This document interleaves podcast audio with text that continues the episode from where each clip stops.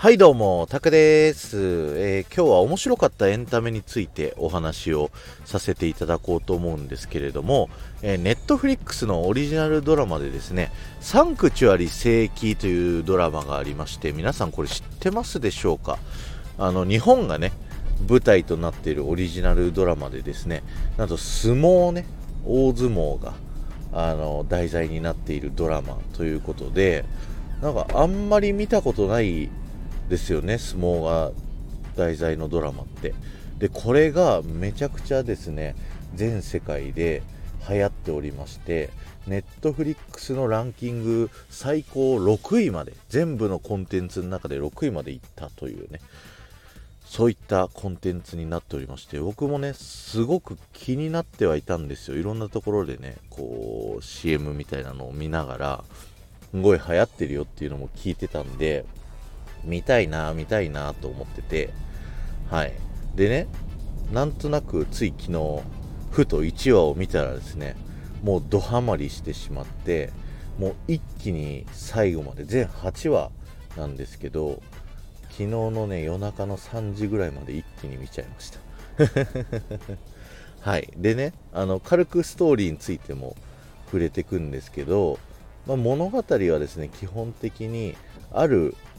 まあ、相撲の相撲部屋が舞台になってるんですけどその主人公が福岡出身の、まあ、ヤンキーの少年。あの本人は柔道とかめちゃくちゃ強かったりとかしたんだけど実家のね、えー、お寿司屋さんをやってたんですけどそのお寿司屋さんの大将が、まあ、事業に失敗して借金を抱えてしまってでそっからもう家族がバラバラになってしまう。奥さんは奥さんでちょっとねこうすごいグレた感じの奥さんになっちゃったりだとか、えー、主人公もあのヤンキーになってねもう怖いお兄さんたちにカツアゲ1対3なのにこうその3人をねボコボコにしてあの財布からお金取ってねでで生計立てるみたいなそんな生活を送っている主人公にあるその相撲部屋の親方一番偉い人がですねあの相撲やらないかと。相撲やったら金が稼げるぞと。一番上の横綱になったら年収1億以上稼げるから相撲の世界に来ないかと。いうね話があってでその主人公はこうそのお金にね釣られて相撲部屋に入るんですよ。ところがですねこう相撲部屋入ったら入ったでこう先輩からのね可愛がりという名のしごきだったりいじめだったりとか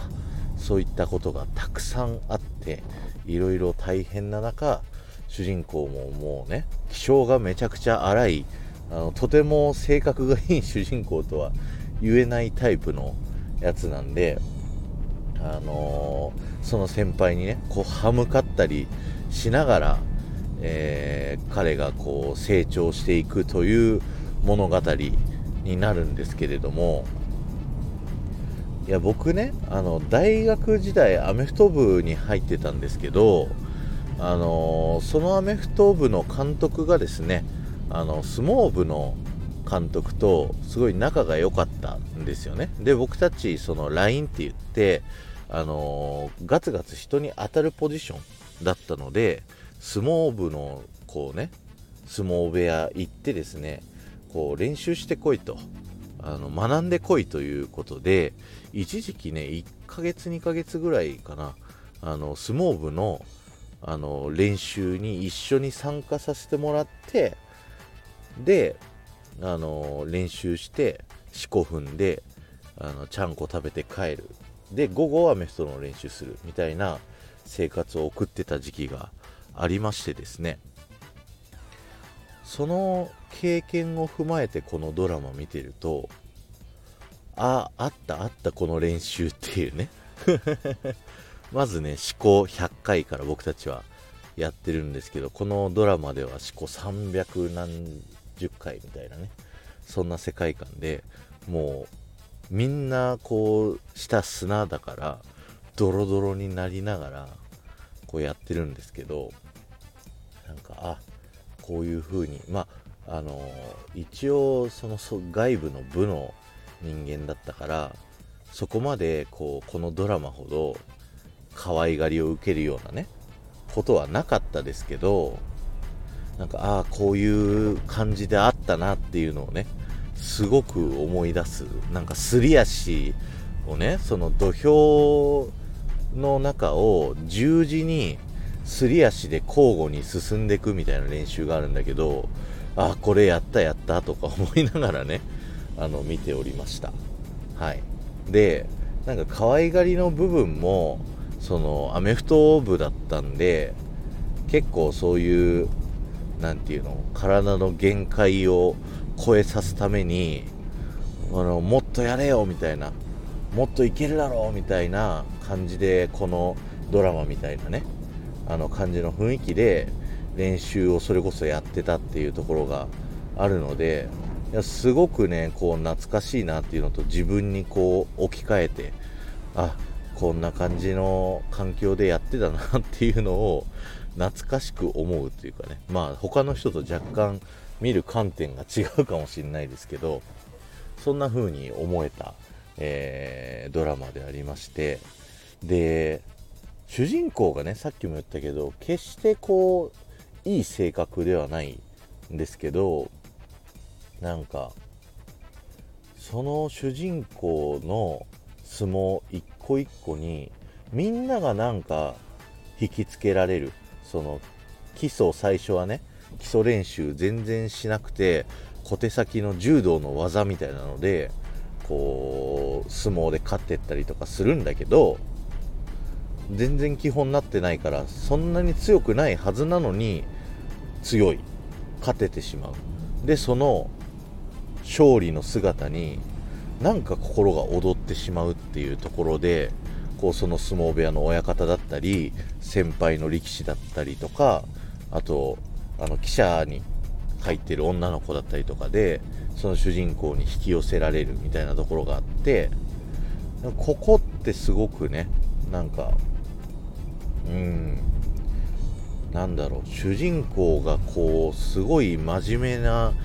こう一生懸命なやつだとこのドラマ多分面白くなくてもうあんまりいいやつじゃないけど何くそって一生懸命頑張ってでだんだん自分がねこう相撲に魅了されていく相撲の楽しさに気づいてって最終的にねどんどんどんどん変わっていくんですけどそれこそあのイメージはその「スラムダンクみたいな桜木花道が不良だけどこうねあの可愛い女の子にこうモテたいがためにバスケ始めたけど最終的にバスケ大好きになっちゃいました。みたいな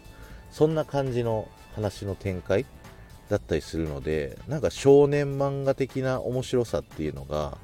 すごくあってですね。いやすごい見てて心躍りましたね。ただあのネットフリックスなので16歳以上かな？年齢制限は。ちょっと過激な描写だったりとか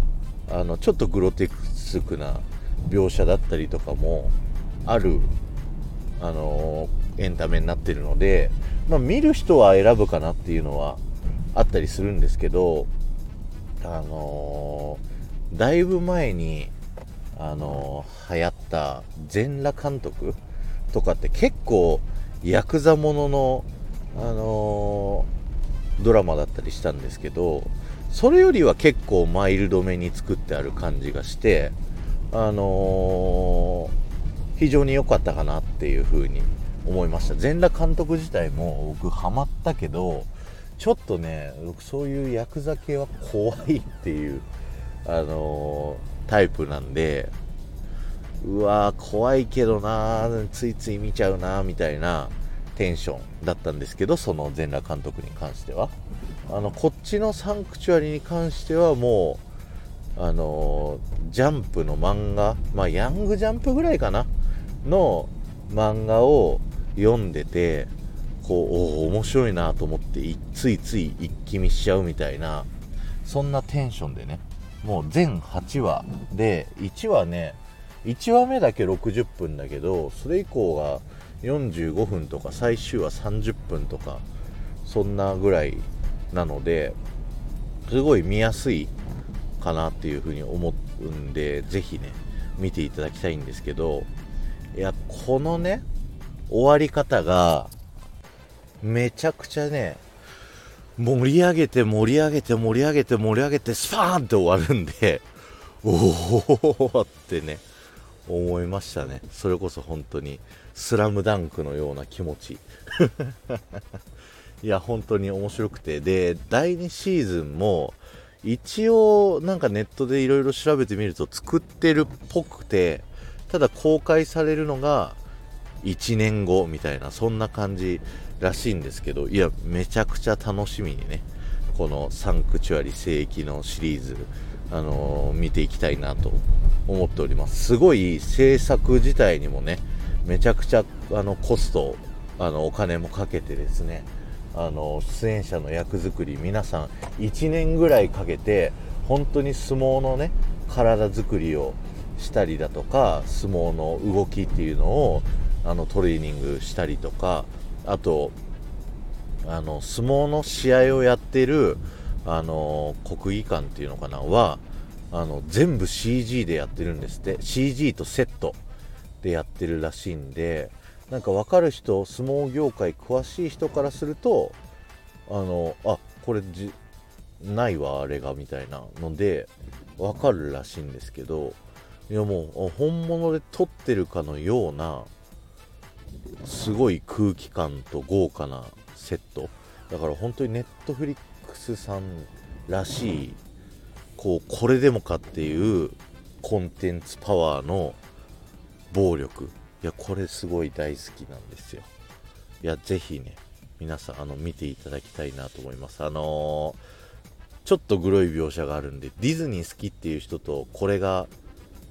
合うかどうかはちょっとわからないんでここのねラジオのリスナーさんはディズニー好きって言ってる人が多いんでわかんないけどはい。ぜひおすすめのコンテンツなんでネットフリックス見れる方はですね